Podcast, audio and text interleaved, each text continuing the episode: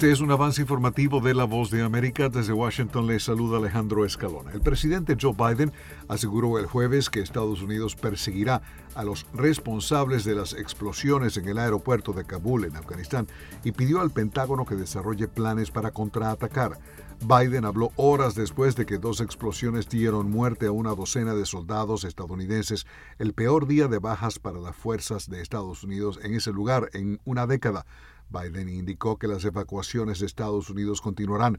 No dio indicios de un cambio en el objetivo de Estados Unidos de retirada para el próximo martes. Están escuchando Noticias de la Voz de América. Según órdenes del gobernador de Illinois, J.B. Pritzker, el jueves, el Estado requerirá que todos los estudiantes y empleados escolares que reúnan los requisitos sean vacunados y se restablezca el mandato de mascarillas para instalaciones bajo techo.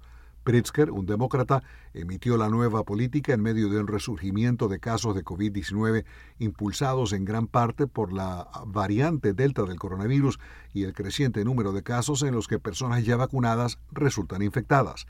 El mandato estatal de mascarilla se aplica a cualquier persona que tenga al menos dos años de edad y entrará en vigencia el próximo lunes. Pritzker agregó que todos los empleados escolares exentos de la vacuna por razones religiosas o de otra índole serán evaluados al menos una vez a la semana.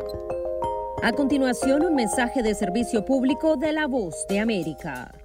Para evitar la propagación del coronavirus en casa, recuerde que solo toma unos minutos limpiar las superficies que más toca en su vivienda, manijas de las puertas, interruptores de la luz, lugares donde come, control remoto, entre otros. Esto por lo menos una vez al día. Este fue un aviso de servicio público de La Voz de América. La empresa de oficinas compartidas WeWork dijo el jueves que ganó un contrato federal de Estados Unidos para brindar opciones de trabajo flexibles a los empleados del gobierno estadounidense debido a que un aumento en los casos de COVID-19 ha llevado a muchos empleadores a reconsiderar un regreso completo de los trabajadores a sus oficinas.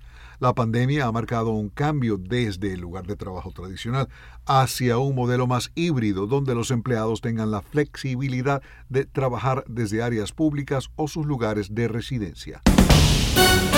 Fue un avance informativo de La Voz de América.